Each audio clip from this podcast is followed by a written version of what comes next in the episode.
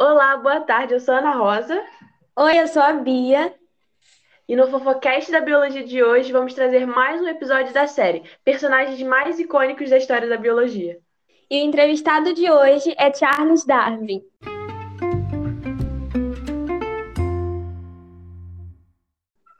Opa, salve, salve família. Então, boa tarde, Ana. Boa tarde, Bi. E aí, como é que vocês estão? Como é que vai a família? Oi, Darwin, tudo bem? Como é que tá aí? Bom, tá tudo indo aqui, né? Mas sabe como é? Dez filhos na pandemia fica um pouco puxado, fica meio difícil.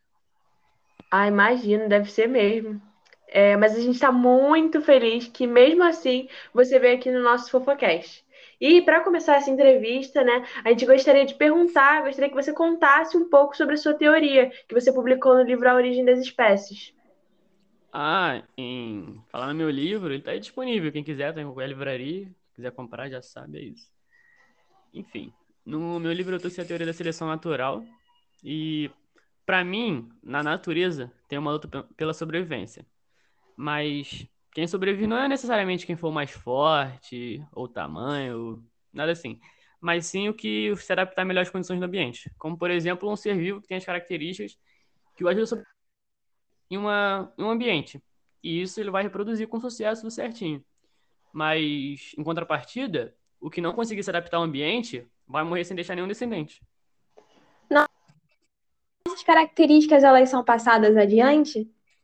Sim, sim, elas são passadas adiante até que as variações deem origem a uma nova espécie, entendeu? Cara, eu vi no Twitter esse dia é, um pessoal explicando sobre o caso do urso polar e do urso pardo. Era basicamente assim, numa região onde tem muito frio e tem muita neve, hoje em dia a gente só tem o urso polar, mas acredita-se que há muito tempo atrás a gente tinha o urso polar e o urso pardo, por exemplo. Aí, com o passar do tempo, como o urso polar ele consegue se camuflar melhor na neve do que o urso pardo, o urso pardo ele foi sendo achado, morrendo, né? E aí uhum. o urso polar ele conseguiu se adaptar melhor àquela região. Isso tem alguma coisa a ver com a seleção natural? Pô, com certeza ele tem tudo a ver com a seleção natural, tudo mesmo. Ai, muito interessante. E você pode contar um pouco pra gente sobre como você chegou nessa teoria? Claro, eu fiz uma viagem no navio HSM Beagle que durou por volta de cinco anos.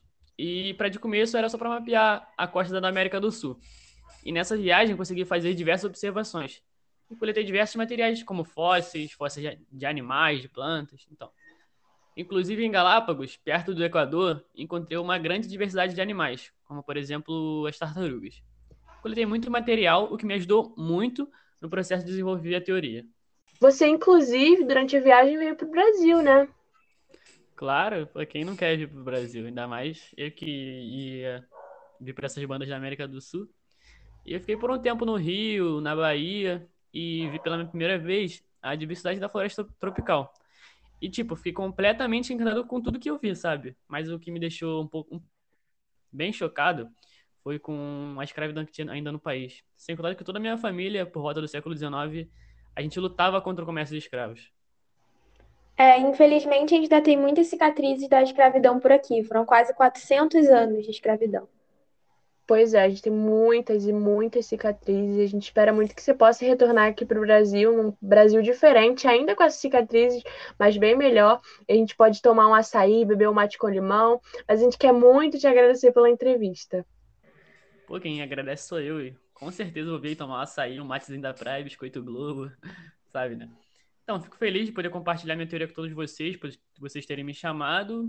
E essa oportunidade aqui, tô muito, sou muito grato por isso. É isso, valeu. Bom, muito obrigada a todos. E esse foi o Fofocast de hoje. Muito obrigada. Até semana que vem, onde a gente vai entrevistar Lamarck. Opa, opa, ele não, hein?